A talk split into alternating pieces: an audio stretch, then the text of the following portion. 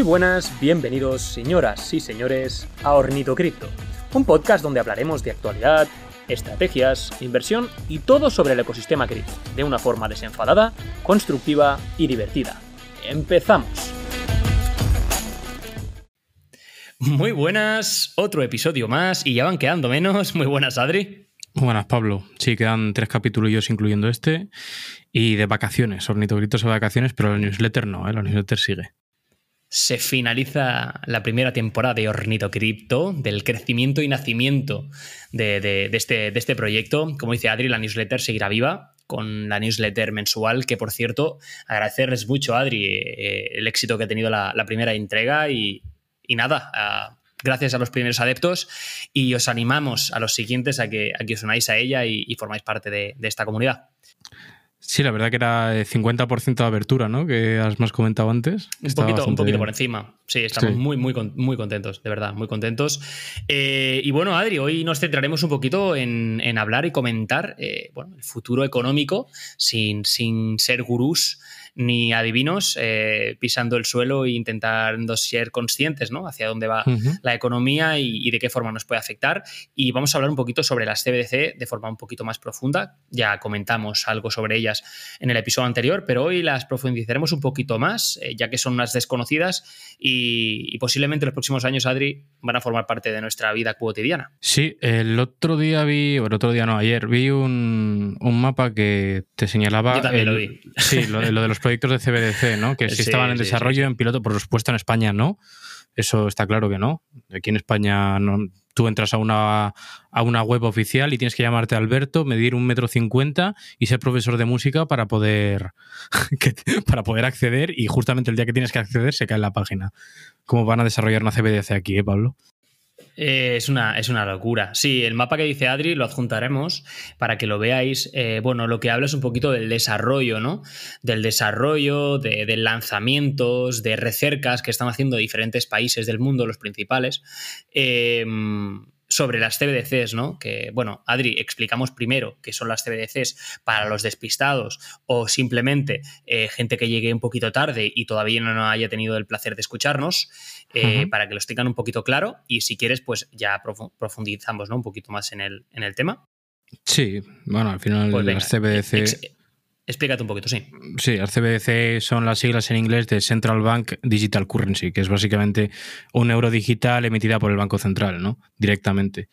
Eh, que ya lo emite la deuda del Banco Central, pero vamos, que es como directamente creo que es, es más de el banco al ciudadano, ya no hay tanto intermediario bancario, ¿no? Por así decirlo. Correcto, se suprime, de hecho, eh, una figura que hasta el momento ha sido imprescindible en las finanzas tradicionales y, bueno, básicamente es el híbrido, el híbrido perfecto eh, y aprovechan la blockchain, eh, pero en vez de descentralizarla, en el enfoque que se da precisamente en, ecosistemas como Bitcoin, al revés, para centralizarlo muchísimo más y tenerlos súper controlados, Adri. Creo que es el híbrido perfecto ¿no? para controlar al, usuario, al ciudadano y, privarle de libertad básicamente. Claro, exacto. Aquí el gran problema es que te empiezan a vender la innovación, ¿no? Pero la gente no se plantea la idea de que, ostras, es que solo un ente gubernamental va a controlar dónde puedo o no puedo gastar dinero y eso es muy peligroso.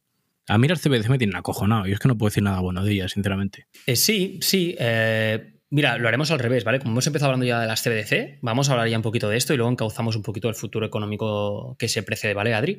Entonces, sí, básicamente, como ha comentado él, es una forma de dinero fiduciario ¿vale? Digital emitido por un banco central de un país en concreto con un valor de curso legal en dicha nación. Y esto tendrá una extensión eh, en el tiempo y sobre los mismos usuarios. Ellos serán los que dictaminen también, Adri, evidentemente como es a día de hoy, cuánto, cuánto dinero se genera cuánto dinero se crea y cuánto dinero eh, se, entra en circulación ¿no? en, la hmm. economía.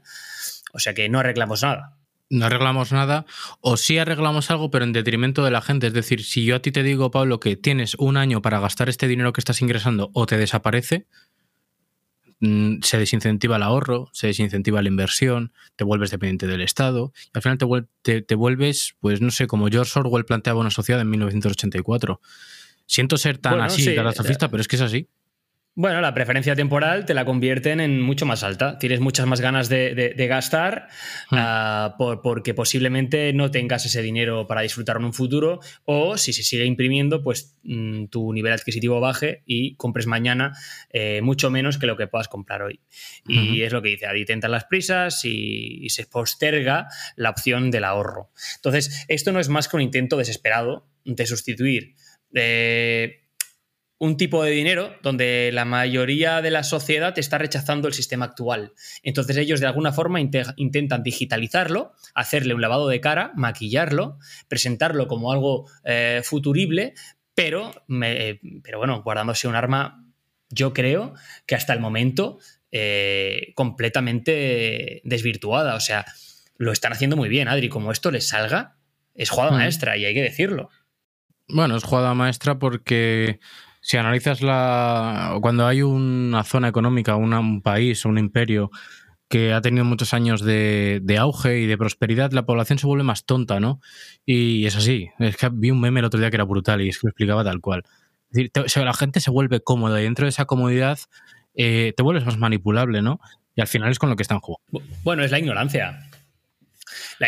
la ignorancia trae eso, trae desconocimiento y el desconocimiento trae manipulación. Eso es así. Y hay gente que se siente muy cómoda y hay otros que igual no nos sentimos tan cómodos. Y de ahí la reivindicación, ¿no? O nuestra forma de hablar en el podcast, de divulgar y de hacer ver pues, nuestra forma de, ver las cosas. Al final, esto seguirá siendo un mecanismo de control en manos de unos pocos. No cambia absolutamente nada. Y evidentemente es una clara amenaza en términos de libertad y privacidad. Ah, antes había muchos más intermediarios, como como comenta Adri, eh, en el presente nosotros pasamos por un banco central, hay dinero real, tangible, que podemos tocar. Eh, después vamos a bancos más pequeñitos, los cuales nosotros eh, generamos un compromiso directamente y finalmente el dinero nos llega a nosotros. ¿no? En cambio, en el futuro eh, se proporcionarán el, dinero digital directamente desde los bancos centrales, como hemos comentado, en forma de CBDC, lo cual se suprimirá en un futuro el dinero fiduciario tangible ya no se podrá tocar, sino que será totalmente digital y de ahí directamente se nos proveerán servicios en forma de esta, de esta moneda digital, Adri. Entonces suprimimos eh, se hará una reestructuración completa de, la forma que entendemos hasta el momento de, dinero y del proceso en el que nos llega a nosotros, pero, pero se maximiza mucho ¿no? el tema de, de, la libertad y privacidad, porque hasta cierto momento, aunque el dinero que se toca, el dinero papel, no nos gusta, ¿vale? O nos gusta menos que otros, ahora a día de hoy, queramos o no, nos da cierta libertad e incluso privacidad, que si eso deja de existir, se nos limitará mucho, Adri. Mira, de hecho es muy curioso que hables del dinero metálico, porque ahora Hacienda se ve que va a controlar a los retiros de, efectivo de los bancos con la excusa de, prevenir el blanqueo de capitales, ¿no? Ahora... Correcto, correcto. Es que siempre la excusa de no, porque como lo hacen cuatro, ¿sabes? Tú no tienes que hacerlo, ¿sabes? Y es muy peligroso, o sea... A mí es que me... Por eso creo que Bitcoin y las monedas de privacidad seguirán estando ahí por esto. O sea, mientras exista el enemigo, siempre estará la resistencia, ¿no? Pero bueno, no sé. Sí, eh, bueno, de hecho, aquí España ya se puso el mono de trabajo. Eh, tengo yo aquí una citación mm, donde eh, aprobaron una ley en el 2021 que era la ley 11 2021, donde se hizo una reducción del límite máximo para pagos en efectivo, Adri. En este momento, desde julio del año pasado, eh, el máximo dinero en el que tú puedes pagar en efectivo por, un por, una factura es de 1.000 euros. Así quedó mm. establecido en, en, dicha ley en medida de prevención y lucha contra el fraude fiscal, como tú bien has comentado. Anteriormente, desde el 2012, esta cantidad ascendía a 2.500 euros. Es decir, desde el año pasado nosotros, eh, hasta el julio del 2021, podíamos ir a, a una tienda, al MediaMark, que todos conocemos, y yo me podía comprar una televisión, una nevera, que valía 2.500 euros a tocateja, con efectivo que yo tenía. Pero a partir de julio del año pasado dijeron, no, no, no puede ser. Si tú quieres comprar una nevera o cualquier otro utensilio que ascienda de 1.000 euros, lo tienes que hacer vía transferencia bancaria o con pago digital, con, con, tarjeta bancaria. Tú no puedes hacerlo en efectivo, queda limitado a mil euros. Y evidentemente ellos lo que intentan de alguna forma, Adri, es que eh, con la excusa del fraude fiscal, tenerte controlado y, que las máximas transacciones pasen digitalmente para que ellos puedan ver en qué se gasta el dinero y de qué forma se gasta. Y de hecho creo que Europa iba a expedientar a, España por esto, porque en Europa el límite de pago con efectivo es muy superior a los mil, a los mil euros. Pero aquí son muy listos para muchas cosas. Aquí, son, aquí, son, muy listos. Aquí es, te meto la, la hostia antes y hasta que Europa me diga que está mal, pues pasan años. Y luego cuando me dicen que está mal, pues saco un epígrafe y, vuelve a ser lo mismo, solo que otra farmo. Y entonces, pues otros 10 años hasta que me digan que está mal. ¿Sabes? Correcto. De hecho, yo tenía, bueno, en el anterior trabajo, eh, yo era comercial de ventas, eh, agente comercial, me encargaba de eh, proyectos de construcción y demás, y tenía mucho, mucho cliente que lo que hacía Adri era, como, como sabía esto, pues le tenía que fraccionar, se tenían que fraccionar las facturas de mil en mil. Porque hmm. evidentemente tú una nevera, por ejemplo, no la puedes fraccionar en dos facturas. No la puedes vender por puertas ni por... Pero cuando tú vas a comprar Portland, cuando vas a comprar cemento, cuando vas a comprar eh, material de construcción vasto, tú puedes ir haciendo facturas de 950 euros y que esas personas lo puedan pagar en efectivo. Es hecha ley, echa la trampa. Y eso va a suceder siempre. Hmm. Pero sí que es verdad que eso, pues también de alguna forma, desincentiva y posiblemente esa gente se fuese a Francia, que por ejemplo en la zona en la que yo vivo es, una, es fronterizo, pues porque en Francia sí que se les permitía ir con efectivo y pagar cuantías mucho mayores. Exacto, bueno, ya está. O sea, al final me lo complicarán más, pero a mí no me pilláis, ya te digo yo, a mí no me, es que no. Lo siento, aquí me hmm. cabreo, Pablo. Bueno, sí, te, hace enfadar. Imagínate, Adri, a, gente que, que, bueno, que igual tiene ha pasado la treintena y ya tiene proyectos inmobiliarios o ha tenido familia o ha comprado y ha gastado y se ha visto muy limitada por, por estas historias. Entonces es, complicado, es complicado. Y bueno, justo los que, bueno, igual tú que eres un poquito más joven, que sales, que empiezas a y ves ciertas limitaciones que la verdad que asustan, que dan miedo. Y si miras para atrás, pues da más miedo aún. Totalmente. Porque el embudo se hace pequeño, pero a marchas forzadas. Es que es terrible. Sí, sí, sí. Eh, es increíble. Y... Pero bueno, yo creo que al final tenemos que prepararnos ¿no? para estos años que vienen aprendiendo ciertas técnicas, ciertas habilidades. Está, bien lamentarse, está bien ser conscientes de lo que está sucediendo, pero aquí en Ornito Cripto ya lo sabéis, os animamos a poner remedio a las cosas y a tratar de buscar soluciones a los problemas que se nos presentan hoy y que se nos pueden presentar mañana. ¿Vale? Si quieres, Adri, vamos a seguir hablando un poquito sobre las CBDC para acabar de, matar el tema y que la gente, pues por lo menos se vaya con una idea clara de, de qué forma ¿no? los gobiernos quieren a partir de ahora llevar a, cabo ¿no? este, este tema, ¿no? El tema, el tema económico futuro. Hmm. ¿Tú, ¿Tú cómo lo ves, ciertamente, este tema?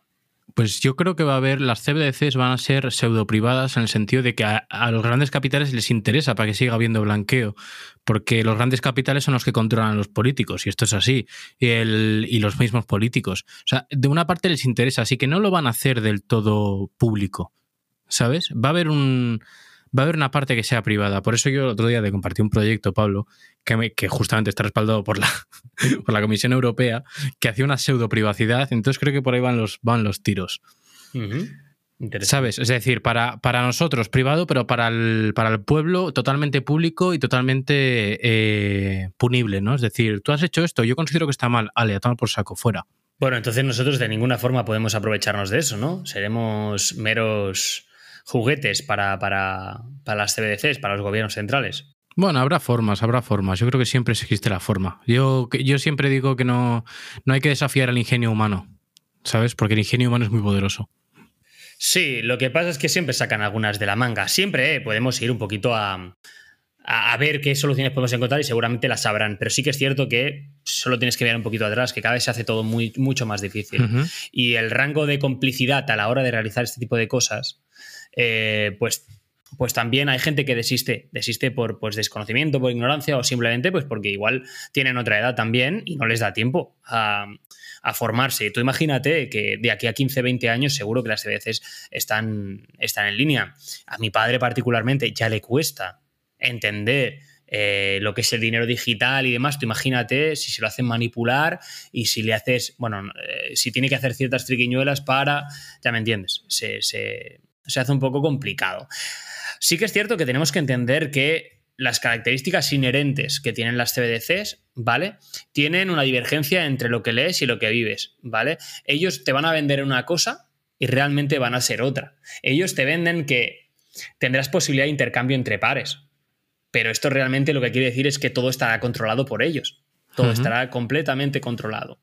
Después ellos te dicen que tendrá una aceptación universal, pero la realidad es que los bancos decidirán quién tiene acceso a estas CBDC. Exacto. Después ellos te prometen anonimidad y privacidad. Pero una cuestión. Si tienes que pedir permiso para tener privacidad, ¿realmente tienes ese derecho? No. Es un anima no, es un anonimato controlado. O sea, es una mierda. Exacto, un, un basurote. Correcto. Por último, su tendencia no devenga de intereses, eso nos dicen pero ellos siempre añadirán excepciones, las cuales servirán como un nuevo concepto de inflación disfrazada para las CBDC, Adri. Exacto, sí, sí. es que eh, el problema de que todo dependa de que desaparezca el metálico y, y, esté todo controlado por el ordenador es que puedes hacer lo que te dé la gana literal. Literal, lo que te dé la gana con la gente. Pero así, ¿eh? Tal cual. Hmm. Por eso yo creo que es importante empezar a, enlazándolo con el podcast anterior, empezar a meterse un poco en el mundo de la privacidad, el anonimato, e intentar construir unas finanzas, por ejemplo, Monero es una moneda súper anónima. Mucho. Yo creo que ahí está. Es interesante, por lo menos echarle un ojo. Y es antigua, ¿eh? es de las primeras. O sea que ya ha sobrevivido, ha sobrevivido, ¿eh? Ha sobrevivido y yo creo que sobrevivirá siempre. Sí, bueno, el siempre es, ya sabes lo que pienso del siempre, pero sí, sí, Tiene, tiene, tiene, pinta, tiene pinta buena y, ha pasado por momentos complicados y los está viviendo y sigue ahí, sigue ahí.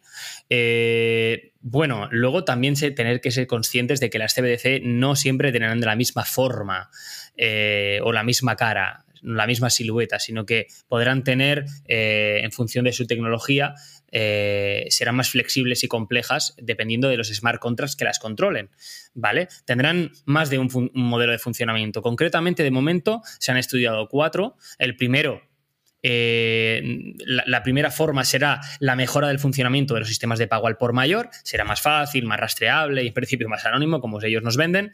Después, número dos, sustituir el efectivo por una alternativa más eficiente y eficaz, es lo que ellos también te dicen, como hemos comentado antes.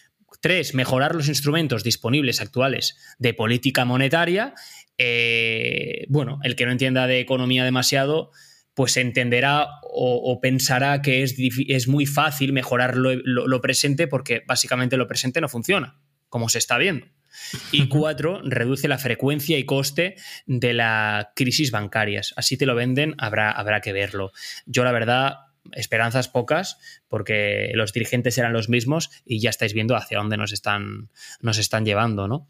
Eh, bueno, como principalmente, Adri, has dicho, eh, yo he cogido un dato que me ha parecido muy interesante antes referente al mapa, eh, que hablaba que más de 90 países que representan más del 90% de la economía mundial están explotando las TBDC. Este es un dato interesantísimo y ya nos podemos hacer una idea hacia dónde vamos. Es decir, si más de 90 países, que son muchos, pero aparte de ser muchos, son muy importantes, porque representan más del 90% de la economía mundial, están explorando y explotando las CBDC, ojo que esto coge una importancia muy, muy grande y si más no, tenemos que escuchar e informaros un poquito para que esto luego no nos venga todo Adri de nuevo. Eh, tenemos que estar preparados, lo, lo, hemos dicho muchas veces, o sea, no necesitas ser Einstein ni aquí ser Warren Buffett, pero entiende cómo funciona el mundo y hacia dónde se mueve, porque si no, te, pilla todo de improviso y, vas improvisando y de improvisación no, no se vive, no se sobrevive, ¿sabes? Correcto. Correcto. Y bueno, estas monedas criptográficas digitales centralizadas eh, tienen cierta representación ya eh, bastante visible. Unos países lo han desarrollado más y más rápido, otros van un poquito más atrasados, dependiendo de la prisa que tengan o de la importancia que le den en ese momento, pero el que lleva una carrera importante es el yuan chino. Eh, después también hay el Eurochain, Después está la FedCoin e incluso el gobierno de Venezuela, que tiene una prisa tremenda para abandonar su sistema monetario debido a la inflación brutal que viven allí, eh, está trabajando una CBC que se llama Petro. Eh, y bueno, ah, esto será lo mismo de siempre. Se la medirán a ver quién la tiene más grande, a ver quién llega antes a hacer la, la CBDC, a ver quién la implanta antes. Y bueno, continuaremos con la Guerra Fría y esperemos que solo sea fría, Adri. Mira, esto es muy interesante lo que dices. Ahora estamos viviendo en el mundo, por eso tenemos que tenerlo en cuenta a la hora de invertir. Se está, el mundo ya estaba medio dividido en dos bloques, ¿no? Pero ahora se está haciendo más evidente el eje oriental y el eje occidental, ¿vale? ahora estamos en plena Guerra Fría y he visto analistas incluso diciendo que se puede venir la tercera guerra mundial perfectamente. No sé si llegaremos hasta eso porque la aniquilación mutua, es que la aniquilación mutua nuclear es absurda en sí. Y además. Pues que la, guerra es absurda. O sea, la cojas por lo, donde la cojas, eh, como decían muchos sabios, la guerra no gana a nadie. Nadie. Fíjate lo que está pasando. Es que. No, es que ahora lo que estamos viendo básicamente es una superpotencia mundial ve cómo su poder mengua como su moneda empieza a tener poco valor y, está moviendo las fichas geopolíticamente para evitarlo. Pero el problema es que tiene un gigante dormido que ya no está tan dormido, que ya empieza a salir más salud que es China, que ya ha movido muchas fichas. ¿Sabes? Pero muchas, y en silencio. Exacto, en silencio. Mientras nosotros estábamos bailando en TikTok, ellos estaban moviendo ficha.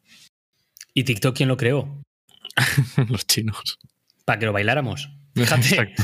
No, no, sí, ellos, sí. Eh, ellos te crean la música y mientras tú la bailas, ellos, ellos hacen. De hecho, hay una sabiduría china que a mí me gusta muchísimo y además creo que se identifica perfectamente eh, con la representación que, en la que se está moviendo ¿no? este país. Y esta sabiduría dice: Una semilla crece sin sonido, pero un árbol cae con un ruido enorme. La destrucción tiene ruido, pero la creación es tranquila, crece en silencio.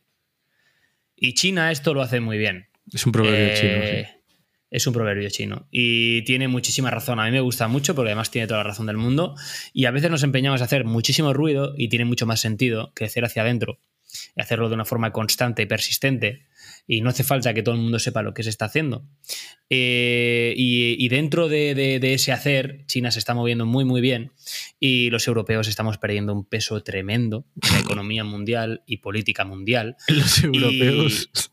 Sí. Y la tendencia, bueno, pues es clara, creo que la vemos todos. Eh, hay gente que está más metida en política exterior, hay gente que, que lo está menos, pero creo que es una, es una evidencia. Y os digo una cosa, hay mucha más evidencia que no, se, que no resulta evidente porque no nos dejan verla o porque sobre todo donde la gente se suele informar, que es, en los medios comunes, Adri, en los, en, Telecinco y estas, estas bazofias. Entonces, ahí, ahí, no te van a enseñar nada, no te van a enseñar absolutamente nada de, de lo que a ellos les interese, ¿no? Eh, entonces, bueno, pues eh, nos vemos siempre sumidos en lo mismo. El futuro, pues no se augura muy positivo, la verdad. No es un buen momento absolutamente para hacer casi nada, más que estar preparados, intentar eh, guardar esperar un poquito a ver qué sucede y, estar listos. Y evidentemente cuando uno espera, pues lo hace de una forma mucho más tranquila. Si espera con los bolsillos llenos, Adri, que si lo hace con los bolsillos eh, vacíos. Totalmente. te quería puntualizar una cosa. No sé si tú sabías que en 1940 eh, se elimina una ley en Estados Unidos que era la ley de la neutralidad periodística, por el cual una agencia periodística o un medio tenía que dar una noticia y si se sesgaba para una parte, cuando siempre cuando las noticias sesga para una parte, ¿no? Sesga para una parte, pues tenían que ofrecer la contraparte. Es decir, buscaban la objetividad periodística. Eso se eliminó. Y desde entonces ya está. Desde que se descubrió que la información era un negocio, la, la verdad no dejó de tener importancia. Entonces, enlaza un poco con lo que has dicho, ¿sabes? Sí, sí, no, es perfecto. Si es que además, si tú, si tú visitas YouTube o Twitter o visitas cualquier canal de divulgación eh, independiente, está lleno de experiodistas que se han salido, se han salido de ese periodismo sucio, de ese falso periodismo, de ese periodismo contaminado, para poder divulgar las noticias sin presiones eh, sin presiones centralizadas, sin que el que le está pagando le esté amenazando porque la noticia contenga más información o menos información o incluso una información u otra.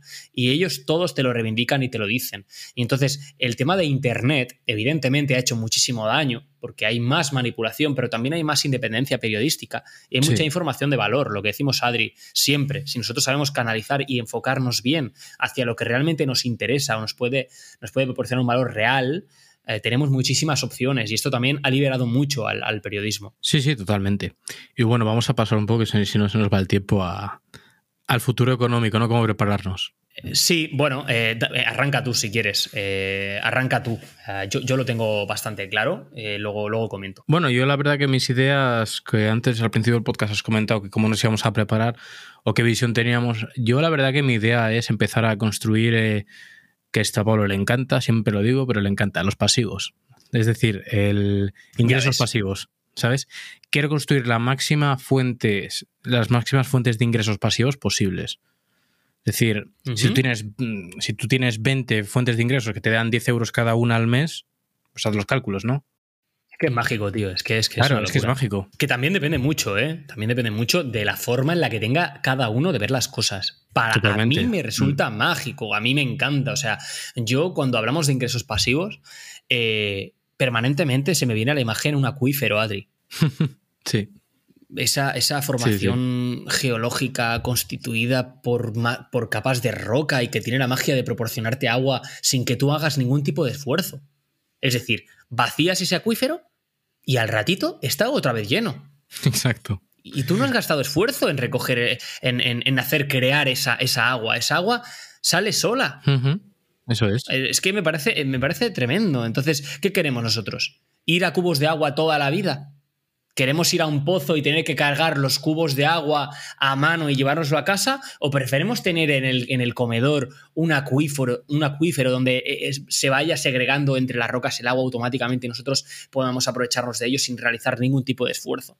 Creo que es una representación muy interesante y, yo hace, la hice hace muchísimo tiempo y ahora siempre que se habla de, de pasivos, hostia, se me viene solamente Ojo con esto, que también a veces hablamos de pasivos, Adri, y realmente no lo son del todo. Son semipasivos, evidentemente, porque para crear el pasivo has tenido que hacer unos esfuerzos, has tenido que realizar unos trabajos, pero sí que es cierto que, no sé, Adri, ¿tú tienes alguna, ¿tienes alguna idea de cómo vas a, crear estos, estos pasivos? Bueno, pues yo la, más, la más fácil, bueno, fácil, no es que sea fácil, pero la más lógica es, por ejemplo, algo que a mí me apasiona mucho, es el mundo de la renta variable. Entonces, invertir en empresas de valor que te den dividendos, crear una cartera de dividendos en bolsa tradicional crear eh, una cartera de dividendos cripto, DeFi, por ejemplo, crear mis negocios propios, cosas que a mí me apetece hacer basándome en mis hobbies que me puedan llegar a generar ingresos pasivos también, eh, crear una empresa ya que, que, pueda llegar a ser el core ¿no? de tu vida. Esas cosas son las que me interesan. Entonces, de la parte más accesible a la gente, tal vez, pues serían las carteras de dividendos, los dividendos cripto y todos los vehículos de inversión posibles que me den esos pasivos poco a poco, ¿no? E ir haciendo compuesto con ellos y cada vez me den más y más y más. Muy bueno. Pues bueno, pues, pues, pues te toca luchar, tío. A por ello, poco a poco, hacerlo hacerlo bien y, ser, ser consistente y persistente en el tiempo y, todo llega. Pero creo que, que desde luego mm, da muchísima tranquilidad. Yo por mi parte, pues un poquito más de lo mismo. Yo sí que es verdad que me quiero dedicar... Ahí vienes raíces, que... se me había olvidado. Vale, yo iba a añadir esto ahora. A lo que me gusta realmente, que es, bueno, es hacer el trabajo que yo hago. Soy feliz con el trabajo que hago. Trabajo menos que la mayoría de las personas eh, tengo un buen sueldo, me siento contento. Eh, no voy a especificar, pero bueno, algún día, ya cuando hagamos algo un poquito más personal, ya os contaré. Pero eh, luego, aparte, evidentemente, como tengo bastante tiempo, eh, a mí una cosa que me apasiona, y de hecho ya soy actualmente inversor de ello, es, en bienes raíces, en bienes inmuebles. Y de hecho, todas las últimas formaciones que estoy haciendo van muy enfocadas a esto, ¿no? Y, todos los libros que tengo, no todos, pero el 70% van enfocados a lo mismo, ¿no? Yo te, ayudaré, yo te ayudaré con la bolsa y tú con los bienes raíces. Claro, claro que sí. Y, es generar pues un ingresos pasivos, ¿no? Con, las, con, las rentas de los, de, los, de los bienes inmuebles que tengas, ¿no? En forma de alquiler, en forma de house flipping, eh, al principio sobre todo para generar capital y a partir de ahí pues generar ¿no? un, compuesto que te vaya entrando a final de mes y, que el inquilino no solo te pague, eh, en la hipoteca que tengas cogida, en el caso de que hayas hipoteca, que ese es otro tema que ya, ya indagaremos un poquito, eh, sino que aparte te está dando una renta que te está cayendo mes a mes. Al final es algo muy seguro, es, es algo que tocas, es algo que está clarísima que la tendencia es que la gente cada vez sea poder pagar o comprar menos pisos, Adri. Y todo el mundo tiene que vivir y dormir. Entonces, creo que es un valor completamente seguro. De hecho, quería introducir algo que aquí la gente igual no conoce, pero el tú para crear estos pasivos tienes que comprar activos. Es decir, tienes que comprar activos. Si esos activos son de calidad, em, te permite con el banco pactar eh, deuda, apalancarte a un tipo de interés ridículo, porque son activos de calidad. Por ejemplo, bienes raíces, incluso acciones o bonos del tesoro americano, por ejemplo. Si, si tienes una buena cartera, vas a poder apalancarte en los activos porque son buenos activos. ¿Sabes?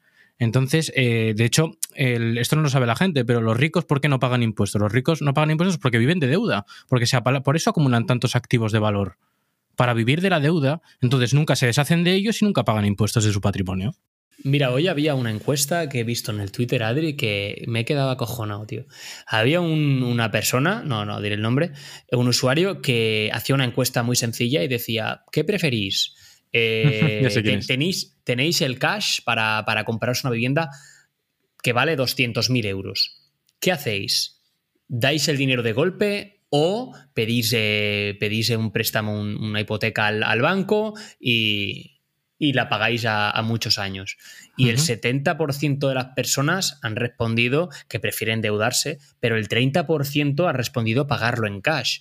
Y a mí me parece sorprendente que haya un 30% de las personas, que son, es un tanto por ciento altísimo, que de verdad no piense en que descapitalizarse es un error tremendo y una pérdida de oportunidad brutal. Pero si te están regalando el dinero, te están dejando el dinero y actualmente lo están haciendo a un interés bajísimo, ¿Qué sentido tiene descapitalizarte y quedarte con los bolsillos vacíos? ¿Qué sentido tiene? Es que no tiene ningún sentido. A veces o no pensamos las cosas o no entendemos la diferencia entre la deuda buena y la deuda mala, que posiblemente sea una, una, falta de formación, posiblemente, pero es ahí donde entro, Adri. O sea, al final hay muchas personas que toman esa serie de decisiones que es una decisión que arrastras toda tu vida. Sí, y... Es que la arrastras toda tu vida. Y además luego, ¿sabes cuál es el problema, Pablo? Que con ese, con ese gran afán de creer que siempre tenemos razón, luego cuando nos vienen los problemas le echamos la culpa a una sombra alargada, a un banco, le echamos la culpa al banco, le echamos la culpa al gobierno, le echamos la culpa al político de turno, sin hacer introspección y decir, ostras, es que realmente no tomé bien esta decisión, tomé esta decisión porque es lo que me dijeron mis padres que lo hicieron hace tiempo. Claro, o porque, o porque me pareció mejor así porque no ni siquiera me molesta en mirarlo. Exacto, ni siquiera me molesta en mirarlo, eso es. Y es que eso, es un problema tremendo. Entonces, además, ya os digo, no tiene una complejidad tremenda. Simplemente, pues bueno, tienes que, tienes que ser capaz de sentarte un ratito eh, a pensar en ti mismo, en qué es lo que te va, lo que te viene mejor, pero no hoy. Claro. Mañana. Porque esa hipoteca no la vas a acabar de pagar hoy, la vas a acabar de pagar en aquí 30 o 40 años. Exacto. Entonces, ¿de qué forma me va a venir mejor a mí? ¿De qué forma voy a poder sostener esto durante más tiempo y de qué forma me va a afectar más positivamente a mí? ¿Qué decisión tengo que tomar yo en el tiempo?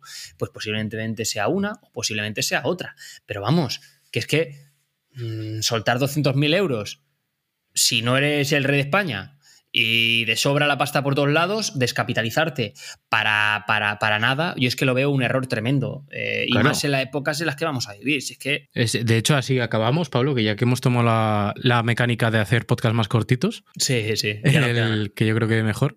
Em, de hecho, por ejemplo, hoy en día, para que la gente lo sepa, más o menos con una inversión de entre 70.000 y 96.000 euros en renta variable en, acciones sólidas de dividendos, tienes un sueldo de 1.000 euros al mes. Sí, lo, que estuve mirando yo me lo estuve esto mirando, Adri, porque hice una formación de dividendos muy interesante de, de Valio. Y, y, hostia, necesitabas tener mucha pasta metida para que te diese una rentabilidad. Es decir, como ingreso pasivo extra está de puta madre. Pero para hmm. conseguir una renta de, por ejemplo, mil euros, necesitas mucho dinero, ¿eh? tener mucho dinero metido. Sí, sí. O así, no, no, recuerdo números, ¿eh? pero me lo pareció en ese momento. No, no, sí, sí, necesitas mucho dinero, pero eh, ¿sabes qué pasa? Aquí entra el que tú no puedes solo meter dinero en bolsa a dividendos, tienes que meter eh, también dinero en bolsa o en otras inversiones para generar capitalización, hacer el compuesto e inyectar parte a los dividendos. Tienes que hacer el compuesto, si no, nunca vas a No, claro, Eso, es automático, es automático. Esto es mucha gente que no lo sabe, o sea, es yo compro acciones o Bitcoin y holdeo, ¿no? La típica, que ya odio esa palabra, lo puse otro día en Twitter. Eh, eh, mucho hablamos del compuesto. Si tú no vendes arriba y compras más abajo, no estás haciendo compuesto. No sé si es simple.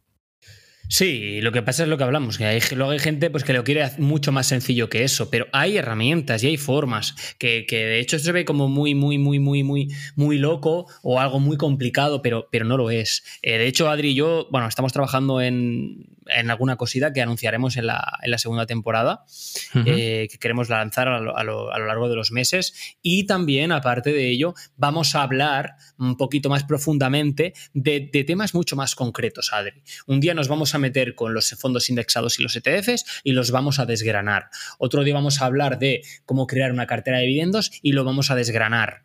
¿vale? Vamos a poner distintos ejemplos. Y vamos a trabajar sobre bienes raíces, no solo vamos a hacer uno, sino que vamos a hacer varios podcasts, pero sí que lo vamos a ir tocando mm, de forma muy específica. Lo mismo haremos también con Bitcoin y sucedáneos, eh, cómo generar dividendos. Es decir, vamos a trabajar un poquito más de forma más concreta, que la primera temporada era un poquito, pues bueno, pues para presentarnos, para conocernos, para, para generar comunidad, ¿no? Para familiarizarnos, ¿no? Con el podcast. Y ahora ya que cogimos la rampa de salida, vamos a intentar profundizar un poquito más. Tenemos unos, unos próximos visitantes para la próxima temporada de la hostia, del copón.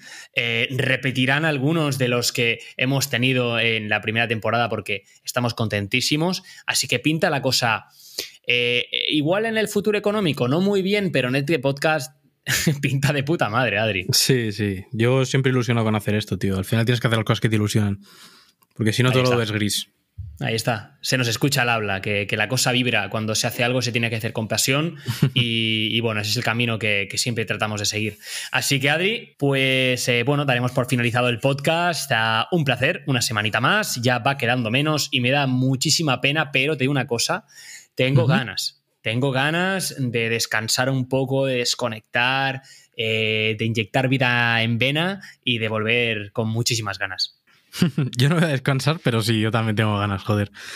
Empezar eh, la nueva temporada eh, mejor que la anterior y para adelante. Ahí está.